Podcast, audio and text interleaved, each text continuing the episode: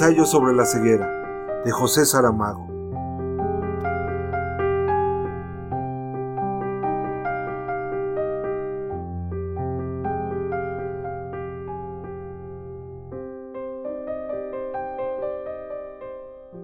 Se iluminó el disco amarillo.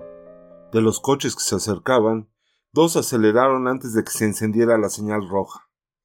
En el indicador del paso de peatones apareció la silueta del hombre verde. La gente empezó a cruzar la calle, pisando las franjas blancas pintadas en la capa negra del asfalto. Nada hay que se parezca menos a la cebra, pero así llaman a este paso. Los conductores, impacientes, con el pie en el pedal del embrague, mantenían los coches en tensión, avanzando, retrocediendo, como caballos nerviosos que vieran la fusta alzada en el aire. Habían terminado ya de pasar los peatones, pero la luz verde que daba paso a los automóviles tardó aún unos segundos en alumbrarse. Hay quien sostiene que esta tardanza, aparentemente insignificante, multiplicada por los miles de semáforos existentes en la ciudad y por los cambios sucesivos de los tres colores de cada uno, es una de las causas de los atascos de circulación, o embotellamientos, si queremos utilizar la expresión común. Al fin se encendió la señal verde y los coches arrancaron bruscamente, pero enseguida se advirtió que no todos habían arrancado. El primero de la fila de en medio está parado. Tendrá un problema mecánico. Se le habrá soltado el cable del acelerador, o se le agarrotó la palanca de la caja de velocidades, o una avería en el sistema hidráulico, un bloqueo de frenos, un fallo en el circuito eléctrico, a no ser que, simplemente, se haya quedado sin gasolina. No sería la primera vez que esto ocurre. El nuevo grupo de peatones que se está formando en las aceras ve al conductor inmovilizado braceando tras el parabrisas mientras los de los coches de atrás tocan frenéticos el claxon. Algunos conductores han saltado ya a la calzada, dispuestos a empujar el automóvil averiado hacia donde no moleste. Golpean impacientemente los cristales cerrados. El hombre que está dentro vuelve hacia ellos la cabeza, hacia un lado, hacia el otro. Se ve que grita algo. Por los movimientos de la boca se nota que repite una palabra. Una no, dos. Así es realmente como sabremos cuando alguien, al fin, logre abrir una puerta. Estoy ciego. Nadie lo diría. A primera vista, los ojos del hombre parecen sanos, el iris se presenta nítido, luminoso, la esclerótica blanca, compacta como porcelana. Los párpados muy abiertos, la piel de la cara crispada, las cejas repentinamente revueltas. Todo eso que cualquiera puede comprobar son trastornos de la angustia. En un movimiento rápido, lo que estaba a la vista desapareció tras los puños cerrados del hombre, como si aún quisiera retener en el interior del cerebro la última imagen recogida, una luz roja, redonda, en un semáforo.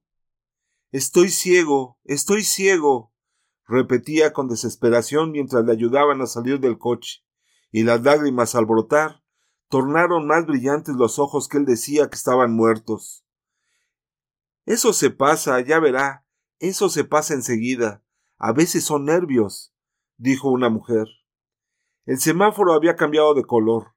Algunos transeúntes curiosos se acercaban al grupo, y los conductores allá atrás, que no sabían lo que estaba ocurriendo, protestaban contra lo que creían un accidente de tráfico vulgar, un faro roto, un guardabarros abollado, nada que justificara tanta confusión. Llamen a la policía. gritaban. Saquen eso de ahí. El ciego imploraba. Por favor, que alguien me lleve a casa. La mujer que había hablado de nervios opinó que deberían llamar a una ambulancia, llevar a aquel pobre hombre al hospital. Pero el ciego dijo que no, que no quería tanto, solo quería que lo acompañaran hasta la puerta de la casa donde vivía. Está ahí al lado, me harían un gran favor. ¿Y el coche? preguntó una voz. Otra voz respondió La llave está ahí, en su sitio. Podemos aparcarlo en la acera. No es necesario, intervino una tercera voz. Yo conduciré el coche y llevo a este señor a su casa. Se oyeron murmullos de aprobación. El ciego notó que lo agarraban por el brazo. Venga, venga conmigo, decía la misma voz. Lo ayudaron a sentarse en el asiento de al lado del conductor. Le abrocharon el cinturón de seguridad. No veo, no veo, murmuraba el hombre llorando. Dígame dónde vive, pidió el otro. Por las ventanillas del coche acechaban caras voraces, golosas de la novedad. El ciego alzó las manos ante los ojos, las movió. Nada. Es como si estuviera en medio de una niebla espesa, es como si hubiera caído en un mar de leche.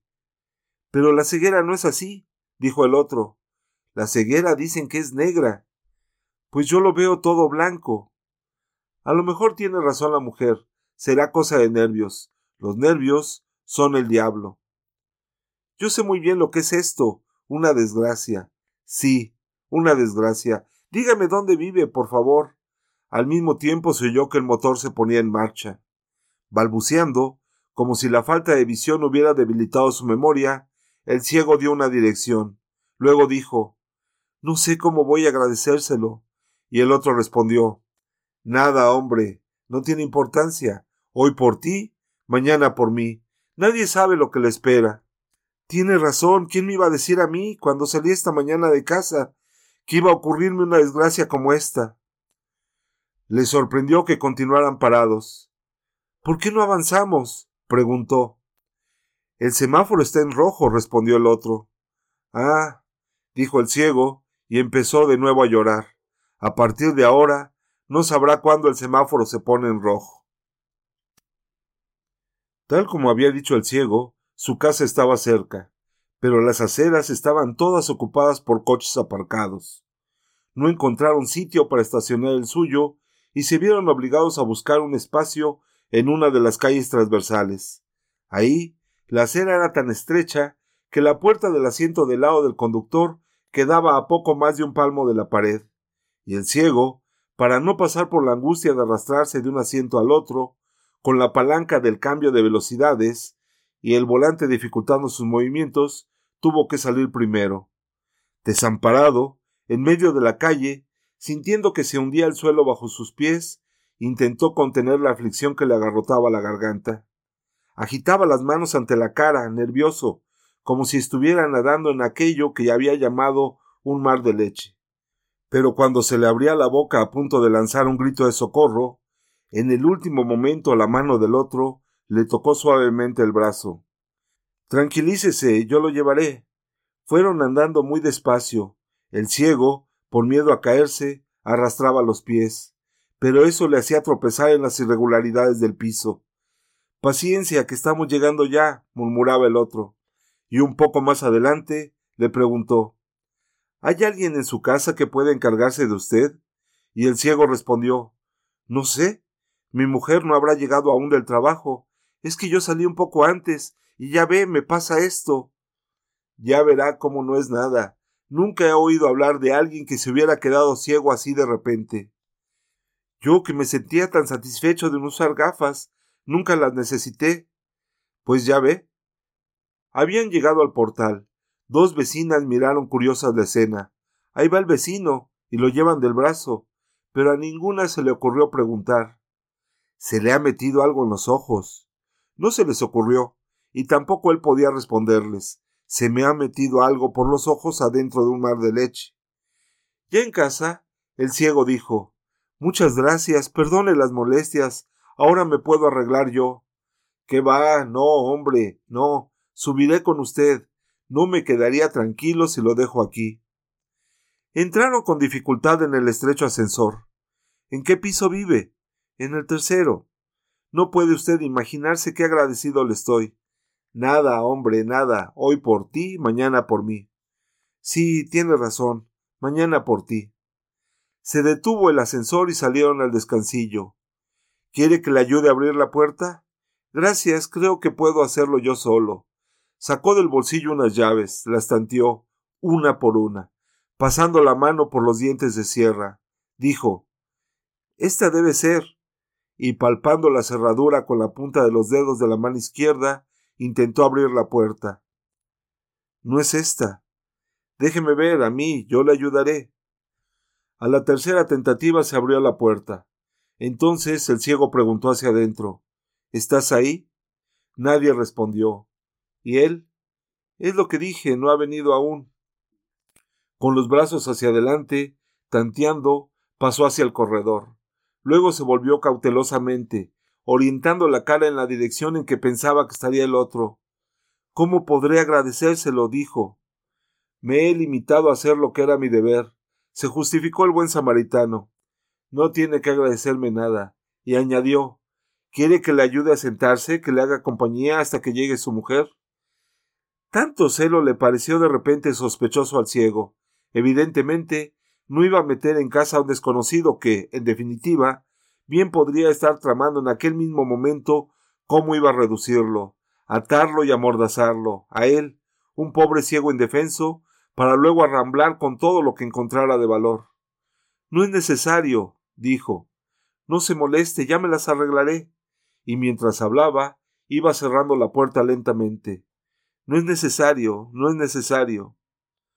Suspiró aliviado al oír el ruido del ascensor bajando. Con un gesto maquinal, sin recordar el estado en que se hallaba, abrió la mirilla de la puerta y observó hacia el exterior.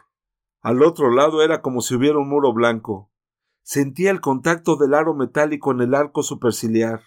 Rozaba con las pestañas la minúscula lente, pero no podía ver nada. La blancura insondable lo cubría todo. Sabía que estaba en su casa, la reconocía por el olor, por la atmósfera, por el silencio. Distinguía los muebles y los objetos solo con tocarlos.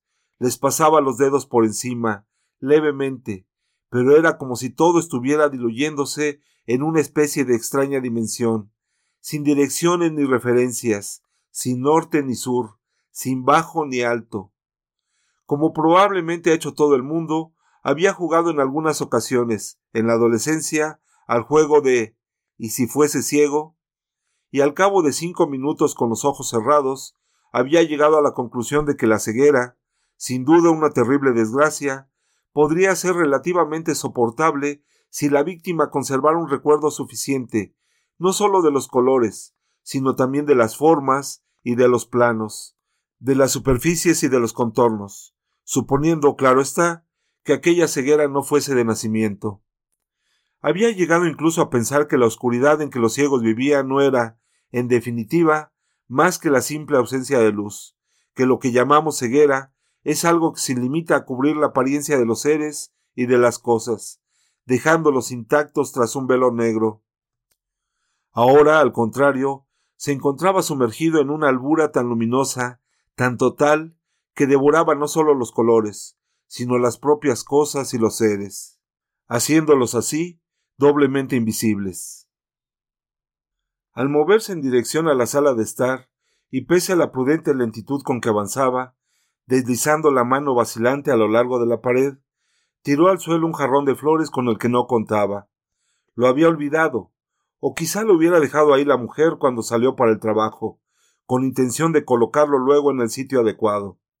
Se inclinó para evaluar la magnitud del desastre. El agua corría por el suelo encerado.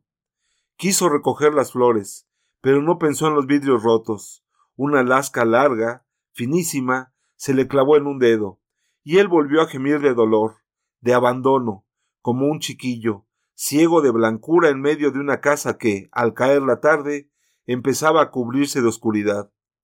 Sin dejar las flores, notando que por su mano corría la sangre, se inclinó para sacar el pañuelo del bolsillo y envolver el dedo como pudiese. Luego, palpando, tropezando, bordeando los muebles, pisando cautelosamente para no trastrabillar con las alfombras, llegó hasta el sofá donde él y su mujer veían la televisión. Se sentó, dejó las flores en el regazo y con mucho cuidado desenrolló el pañuelo. La sangre, pegajosa al tacto, le inquietó. Pensó que sería porque no podía verla. Su sangre era ahora una viscosidad sin color algo en cierto modo ajeno a él y que, pese a todo, le pertenecía, pero como una amenaza contra sí mismo. Despacio, palpando levemente con la mano buena, buscó la fina esquirla de vidrio, aguda como una minúscula espada, y haciendo pinza con las uñas del pulgar y del índice, consiguió extraerla entera. Envolvió de nuevo el dedo herido en el pañuelo, lo apretó para restañar la sangre y, rendido, agotado, se reclinó en el sofá. Un minuto después, por una de esas extrañas dimisiones del cuerpo que escoge para renunciar ciertos momentos de angustia o de desesperación, cuando, si se gobernase exclusivamente por la lógica, todo él debería estar en vela y tenso, le entró una especie de sopor, más somnolencia que un sueño auténtico, pero tan pesado como él. Inmediatamente soñó que estaba jugando al juego de ¿y si fuese ciego?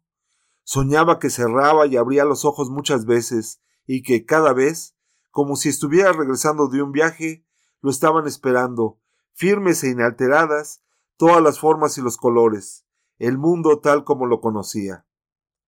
Por debajo de esta certidumbre tranquilizadora, percibía, no obstante, la agitación sorda de una duda. Tal vez se tratase de un sueño engañador, un sueño del que forzosamente despertaría más pronto o más tarde, sin saber en aquel momento qué realidad le estaría aguardando.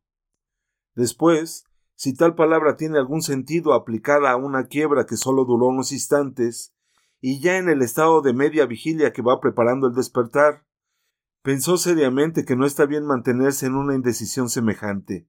Me despierto, no me despierto, me despierto, no me despierto. Siempre llega un momento en que no hay más remedio que arriesgarse. ¿Qué hago aquí con estas flores sobre las piernas y los ojos cerrados, que parece que tengo miedo de abrirlos? ¿Qué haces tú ahí durmiendo con esas flores sobre las piernas? le preguntaba la mujer. No había esperado la respuesta. Ostentosamente empezó a recoger los restos del jarrón y a secar el suelo, mientras rezongaba algo, con una irritación que no intentaba siquiera disimular. Bien podrías haberlo hecho tú en vez de tumbarte a la Bartola, como si la cosa no fuera contigo. Él no dijo nada. Protegía los ojos tras los párpados apretados, súbitamente agitado por un pensamiento. ¿Y si abro los ojos y veo? se preguntaba dominado todo él por una ansiosa esperanza. La mujer se acercó, vio el pañuelo manchado de sangre. Su irritación cedió en un instante. Pobre, ¿qué te ha pasado? preguntaba compadecida mientras desataba el vendaje. Entonces él, con todas sus fuerzas, deseó ver a su mujer arrodillada a sus pies, ahí como sabía que estaba, y después, ya seguro de que no iba a verla, abrió los ojos. Vaya, Has despertado al fin, dormilonazo, dijo ella sonriendo.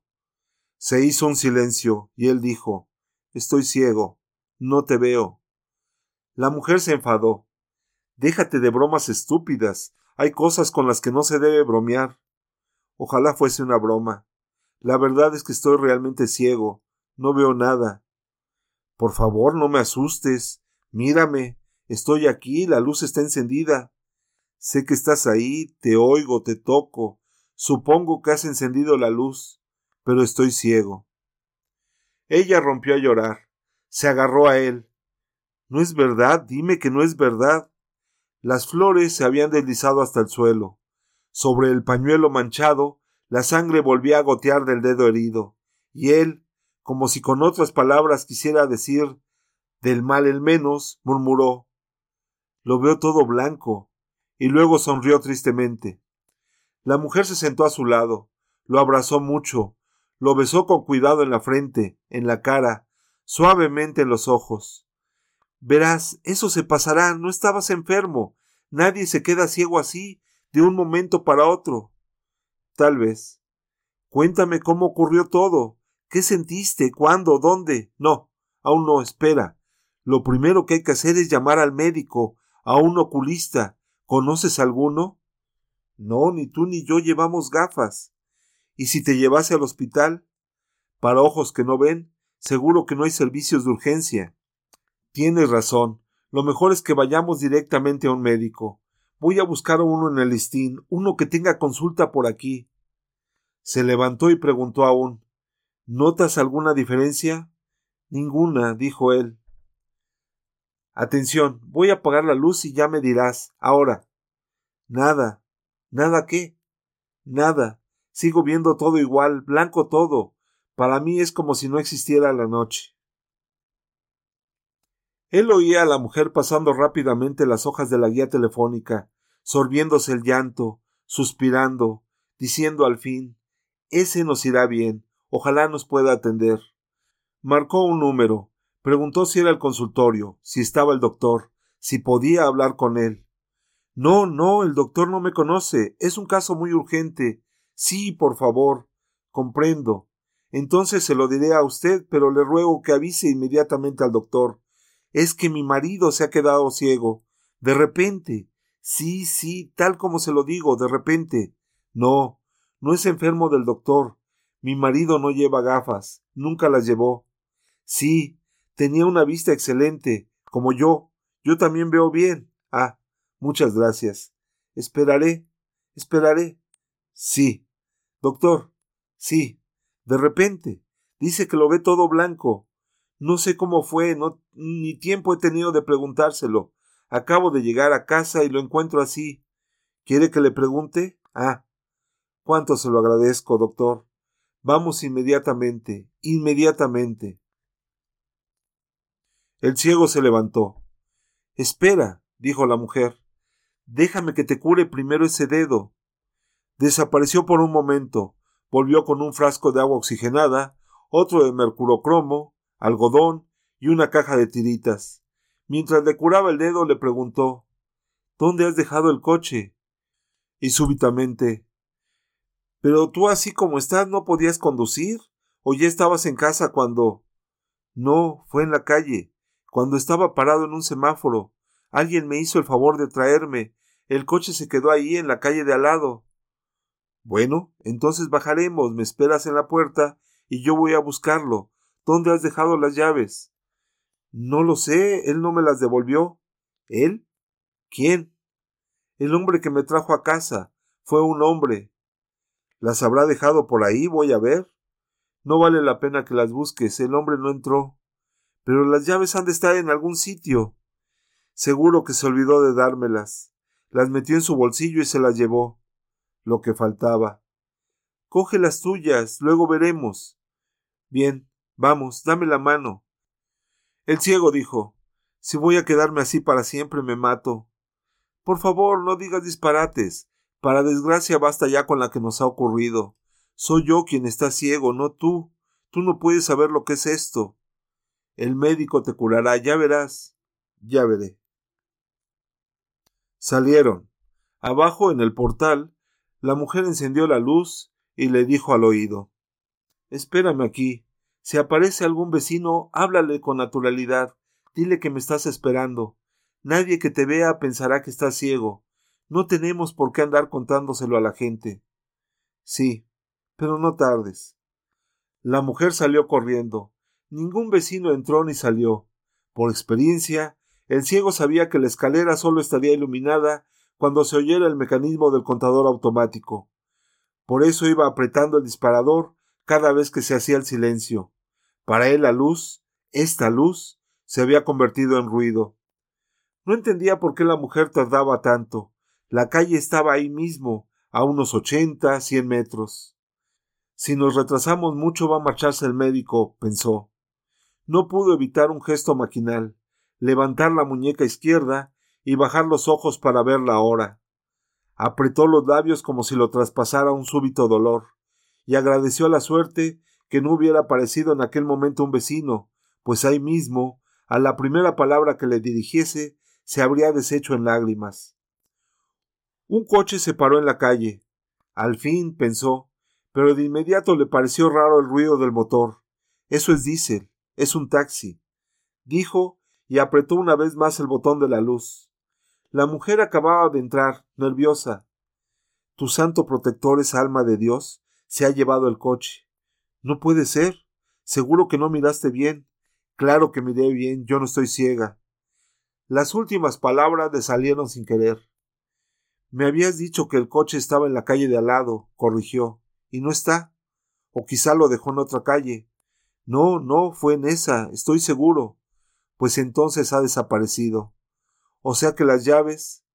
Aprovechó tu desorientación, la aflicción en que estabas, y nos lo robó. Y yo que no dejé que entrara en casa por miedo, Si se hubiera quedado haciéndome compañía hasta que llegases tú, no nos habría robado el coche. Vamos, está esperando el taxi. Te juro que daría un año de vida por ver ciego también ese miserable. No grites tanto.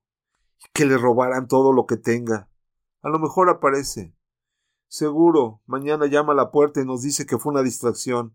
Nos pedirá disculpas y preguntará si te encuentras mejor. Se quedaron en silencio hasta llegar al consultorio del médico. Ella intentaba apartar del pensamiento el robo del coche. Apretaba cariñosamente las manos del marido entre las suyas, mientras él, con la cabeza baja para que el taxista no pudiera verle los ojos por el retrovisor, no dejaba de preguntarse cómo era posible que aquella desgracia le ocurriera precisamente a él. ¿Por qué a mí? A los oídos le llegaba el rumor del tráfico, una u otra voz más alta cuando se detenía el taxi. También ocurre a veces. Estamos dormidos y los ruidos exteriores van traspasando el velo de la inconsciencia en que aún estamos envueltos, como en una sábana blanca, como una sábana blanca. Movió la cabeza suspirando. La mujer le tocó levemente la cara. Era como si le dijeses Tranquilo, estoy aquí. Y él dejó que su cabeza cayera sobre el hombro de ella. No le importó lo que pudiera pensar el taxista. Si tú estuvieras como yo, no podrías conducir, dedujo infantilmente, y sin reparar en lo absurdo del enunciado, se congratuló por haber sido capaz, en medio de su desesperación, de formular un razonamiento lógico. Al salir del taxi, discretamente ayudado por la mujer, parecía tranquilo, pero a la entrada del consultorio, donde iba a conocer su suerte, le preguntó en un murmullo estremecido ¿Cómo estaré cuando salga de aquí? y movió la cabeza como quien ya nada espera. La mujer explicó a la recepcionista que era la persona que había llamado hacía media hora por la ceguera del marido, y ella los hizo pasar a una salita donde esperaban otros enfermos. Estaban un viejo con una venda negra cubriéndole un ojo, un niño que parecía estrábico y que iba acompañado por una mujer que debía ser la madre, una joven de gafas oscuras, otras dos personas sin particulares señas a la vista, pero ningún ciego. Los ciegos no van al oftalmólogo. La mujer condujo al marido hasta una silla libre, y como no quedaba otro asiento, se quedó de pie a su lado. Vamos a tener que esperar, le murmuró al oído. Él se había dado cuenta ya, porque había oído hablar a los que aguardaban. Ahora lo atormentaba una preocupación diferente. Pensaba que cuanto más se tardase el médico en examinarlo, más profunda sería haciendo su ceguera, y por lo tanto incurable, sin remedio. Se removió en la silla, inquieto. Iba a comunicar sus temores a la mujer, pero en aquel momento se abrió la puerta y la enfermera dijo Pasen ustedes, por favor. Y dirigiéndose a los otros Es orden del doctor, es un caso urgente. La madre del chico estrábico protestó el derecho es el derecho. Ellos estaban primero y llevaban más de una hora esperando. Los otros enfermos la apoyaron en voz baja, pero ninguno, ni ella misma, encontraron prudente seguir insistiendo en su reclamación. No fuera a enfadarse el médico y les hiciera pagar luego la impertinencia haciéndolos esperar aún más, que casos así se han visto. El viejo del ojo vendado fue magnánimo. Déjenlo, pobre hombre, que está bastante peor que cualquiera de nosotros. El ciego no lo oyó. Estaban entrando ya en el despacho del médico y la mujer decía Gracias, doctor. Es que mi marido. y se quedó cortada. En realidad no sabía lo que había ocurrido realmente. Sabía solo que su marido estaba ciego y que les habían robado el coche. El médico dijo Siéntese, por favor. Y él personalmente ayudó al enfermo a acomodarse, y luego, Tocándole la mano, le habló directamente. A ver, cuénteme lo que le ha pasado. El ciego explicó que estaba en el coche, esperando que el semáforo se pusiera en verde, y que de pronto se había quedado sin ver, que había acudido gente a ayudarle, que una mujer mayor, por la voz debía hacerlo, dijo que aquello podían ser nervios, y que después lo acompañó un hombre hasta casa, porque él solo no podía valerse. Lo veo todo blanco, doctor, no habló del robo del coche. El médico le preguntó ¿Nunca le había ocurrido nada así? Quiero decir, lo de ahora o algo parecido. Nunca, doctor, ni siquiera llevo gafas. ¿Y dice que fue de repente? Sí, doctor, como una luz que se apaga, más bien como una luz que se enciende. ¿Había notado diferencias en la vista estos días pasados? No, doctor. ¿Y hubo algún caso de ceguera en su familia? No, doctor. En los parientes que he conocido o de los que he oído hablar, nadie. ¿Sufre diabetes? No, doctor. ¿Y sífilis? No, doctor.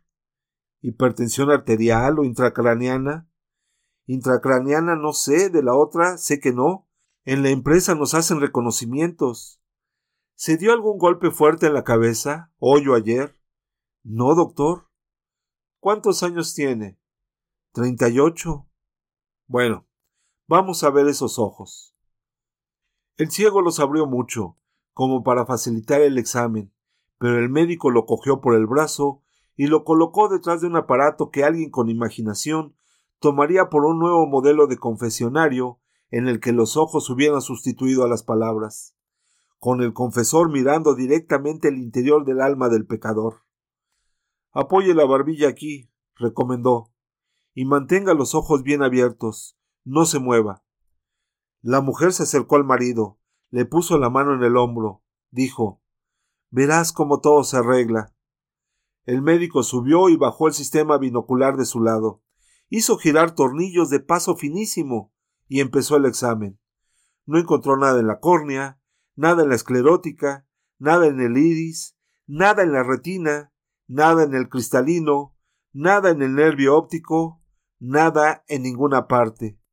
Se apartó del aparato, se frotó los ojos, luego volvió a iniciar el examen desde el principio, sin hablar, y cuando terminó, de nuevo mostraba en su rostro una expresión perpleja. No le encuentro ninguna lesión, tiene los ojos perfectos. La mujer juntó las manos en un gesto de alegría y exclamó Ya te lo dije, ya te dije que todo se iba a resolver. Sin hacerle caso, el ciego preguntó ¿Puedo sacar la barbilla de aquí, doctor? Claro, sí, perdone. Si, como dice, mis ojos están perfectos, ¿por qué estoy ciego? Por ahora no sé decírselo. Vamos a tener que hacer exámenes más minuciosos, análisis, ecografía, encefalograma. ¿Cree que esto tiene algo que ver con el cerebro? Es una posibilidad, pero no lo creo. Sin embargo, doctor, dice usted que en mis ojos no encuentra nada malo. Así es, no veo nada. No entiendo. Lo que quiero decir es que si usted está de hecho ciego, su ceguera en este momento resulta inexplicable. ¿Duda acaso de que yo esté ciego? No, hombre, no. El problema es la rareza del caso.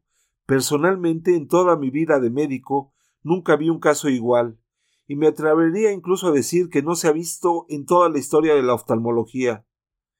¿Y cree usted que tengo cura? En principio, dado que no encuentro lesión alguna ni malformaciones congénitas, mi respuesta tendría que ser afirmativa. Pero por lo visto no lo es. Solo por prudencia, solo porque no quiero darle esperanzas que podrían luego resultar carentes de fundamento. Comprendo. Es así. ¿Y tengo que seguir algún tratamiento, tomar alguna medicina? Por ahora no voy a recetarle nada. Sería recetar a ciegas. Esa es una observación apropiada, observó el ciego. El médico hizo como si no hubiera oído. Se apartó del taburete giratorio en el que se había sentado para efectuar la observación y de pie escribió en una hoja de receta los exámenes y análisis que consideraba necesarios. Le entregó el papel a la mujer. Aquí tiene, señora. Vuelva con su marido cuando tengan los resultados. Y si mientras tanto hay algún cambio, llámeme. La consulta, doctor. Páguenle a la salida a la enfermera. Los acompañó hasta la puerta. Musitó una frase dándoles confianza, algo como Vamos a ver, vamos a ver. Es necesario no desesperar. Y cuando se encontró de nuevo solo, entró en el pequeño cuarto de baño anexo y se quedó mirándose al espejo durante un minuto largo. ¿Qué será? murmuró. Luego volvió a la sala de consulta. Llamó a la enfermera que entre el siguiente. Aquella noche el ciego soñó que estaba ciego. Al ofrecerse para ayudar al ciego, El hombre que luego robó el coche no tenía, en aquel preciso momento, ninguna intención malévola. Muy al contrario, lo que hizo no fue más que obedecer aquellos sentimientos de generosidad y de altruismo que son, como todo el mundo sabe, dos de las mejores características del género humano, que pueden hallarse incluso en delincuentes más empedernidos que éste, un simple ladronzuelo de automóviles sin esperanza de ascenso en su carrera, explotado por los verdaderos amos del negocio, que son los que se aprovechan de las necesidades de quien es pobre. A fin de cuentas, no es tan grande la diferencia entre ayudar a un ciego para robarle luego y cuidar a un viejo caduco y baboso con el ojo puesto en la herencia. Solo cuando estaba cerca de la casa del ciego se le ocurrió la idea con toda naturalidad, exactamente, podríamos decir, como si hubiera decidido comprar un billete de lotería por encontrarse al vendedor. No tuvo ningún presentimiento. Compró el billete para ver qué pasaba, conforme de antemano con lo que la voluble fortuna le trajese, algo o nada. Otros dirían que actuó según un reflejo condicionado de su personalidad. Los escépticos sobre la naturaleza humana, que son muchos y obstinados, vienen sosteniendo que, si bien es cierto que la ocasión no siempre hace al ladrón, también es cierto que ayuda mucho. En cuanto a nosotros, nos permitiremos pensar que si el ciego hubiera aceptado el segundo ofrecimiento del, en definitiva, falso samaritano, en aquel último instante en que la bondad podría haber prevalecido aún, nos referimos al ofrecimiento de quedarse haciéndole compañía hasta que llegase la mujer, quién sabe si el efecto de la responsabilidad moral resultante de la confianza así otorgada no habría inhibido la tentación delictiva y hubiera facilitado que aflorase lo que de luminoso y noble podrá siempre encontrarse hasta en las almas más endurecidas por la maldad. Concluyendo de manera plebeya, como no se cansa de enseñarnos el proverbio antiguo, el ciego, creyendo que se santiguaba, se rompió la nariz. La conciencia moral, a la que tantos insensatos han ofendido y de la que muchos más han renegado, es cosa que existe y existió siempre. No ha sido un invento de los filósofos del cuaternario, cuando el alma apenas era un proyecto confuso. Con la marcha de los tiempos, más las actividades derivadas de la convivencia y los intercambios genéticos, acabamos metiendo la conciencia en el color de la sangre y en la sal de las lágrimas. Y como si tanto fuera aún poco, hicimos de los ojos una especie de espejos vueltos hacia adentro, con el resultado muchas veces de que acaban mostrando sin reserva lo que estábamos tratando de negar con la boca.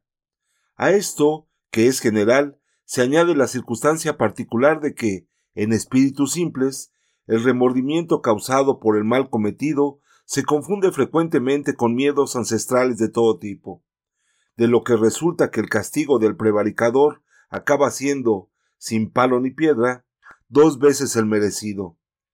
No será posible, pues, en este caso, deslindar qué parte de los miedos y qué parte de la conciencia abatida empezaron a conturbar al ladrón en cuanto puso el coche en marcha. Sin duda, no podría resultar tranquilizador ir sentado en el lugar de alguien que sostenía con las manos este mismo volante en el momento en que se quedó ciego, que miró a través de este parabrisas en el momento en que, de repente, sus ojos dejaron de ver. No es preciso estar dotado de mucha imaginación para que tales pensamientos despierten la inmunda y rastrera bestia del pavor. Ahí está, alzando ya la cabeza. Pero era también el remordimiento, expresión agravada de una conciencia, como antes dijimos, o, si queremos describirlo en términos sugestivos, una conciencia con dientes para morder quien ponía ante él la imagen desamparada del ciego cerrando la puerta. No es necesario, no es necesario, había dicho el pobre hombre, y desde aquel momento en adelante no podría dar un paso sin ayuda. El ladrón redobló la atención sobre el tráfico para impedir que pensamientos tan atemorizadores ocuparan por entero su espíritu. Sabía bien que no debía permitirse el menor error, la mínima distracción, la policía andaba por ahí. Bastaba que algún guardia lo mandara parar. A ver, la documentación del coche, el carné, y otra vez a la cárcel, la dureza de la vida. Ponía el mayor cuidado en obedecer los semáforos, nunca pasarse el rojo, respetar el amarillo, esperar con paciencia hasta que aparezca el verde. A cierta altura se dio cuenta de que estaba empezando a mirar las luces de forma obsesiva. Pasó entonces a regular la velocidad de manera que pudiera coger la onda verde, aunque a veces, para conseguirlo, tuviera que aumentar la velocidad, o al contrario, reducirla hasta el punto de provocar la irritación de los conductores que venían detrás. Al fin, desorientado, tenso a más no poder, acabó por dirigir el coche hacia una calle transversal secundaria en la que no había semáforos, y lo estacionó casi sin mirar. Qué buen conductor si era. Estaba al borde de un ataque de nervios. Con estas palabras exactas lo pensó. A ver si ahora sí me da algo. Jadeaba dentro del coche. Bajó la ventanilla de los dos lados, pero el aire de afuera, aunque se movía, no refrescó la atmósfera interior. ¿Qué hago? se preguntó. El barrancón al que debería llevar el coche quedaba lejos, a las afueras de la ciudad, y con aquellos nervios no iba a llegar nunca. Me atrapa un guardia, o tengo un accidente, que todavía sería peor, murmuró. Pensó entonces que lo mejor sería salir un rato del coche, dar una vuelta, aerear las ideas. A ver si me quito las telarañas de la cabeza. Por el hecho de que el tipo aquel se quedara ciego, no me va a pasar lo mismo a mí. Esto no es una gripe que se pegue. Doy una vuelta a la manzana y se me pasa. Salió. No valía la pena cerrar el coche. Estaría de vuelta en un momento y se alejó. Aún no había andado treinta pasos cuando se quedó ciego. En el consultorio el último cliente atendido fue el viejo bondadoso, el que había dicho palabras tan llenas de piedad por aquel pobre hombre que se había quedado ciego de repente. Iba solo para que le dieran la fecha de la operación de catarata en el único ojo que le quedaba, que la venda tapaba una ausencia y no tenía nada que ver con el caso de ahora. Son cosas que vienen con la edad. Le había dicho el médico tiempo atrás. Cuando la catarata esté madura, la quitamos. Luego no va a reconocer el mundo en que vivió. Ya verá. Cuando salió el viejo de la venda negra, y la enfermera dijo que no había más pacientes en la sala de espera, el médico cogió la ficha del hombre que se había quedado ciego súbitamente. La leyó una, dos veces. Pensó durante unos minutos y luego fue al teléfono y llamó a un colega, con quien sostuvo la siguiente conversación. Oye, mira, he tenido yo un caso extrañísimo. Un hombre que perdió la vista de repente. El examen no ha mostrado nada, ninguna lesión perceptible, ni indicios de malformación de nacimiento. Dice que lo ve todo blanco, con una especie de blancura lechosa, espesa, que se le agarra a los ojos. Estoy intentando expresar del mejor modo posible la descripción que me hizo. Sí, claro que es subjetivo. No. El hombre es joven, treinta y ocho años. ¿Tiene noticia de algún caso semejante? ¿Has leído o oíste hablar de algo así? Ya lo pensaba yo. Por ahora no le veo solución. Para ganar tiempo, le mandé que se hiciera unos análisis. Sí, podemos verlo juntos uno de estos días. Después de cenar, voy a echar un vistazo a los libros, revisar bibliografía, a ver si se me ocurre algo.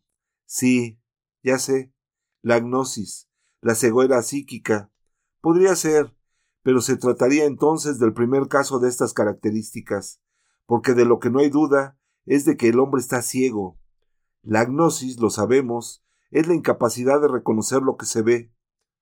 También he pensado en eso, o en que se tratase de una amaurosis, pero recuerda lo que te he dicho, es una ceguera blanca, precisamente lo contrario de la amaurosis, que es tiniebla total.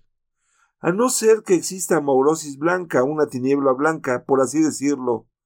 Sí, ya sé, algo que no se ha visto nunca. De acuerdo. Mañana le llamo y le digo que queremos examinarlo los dos.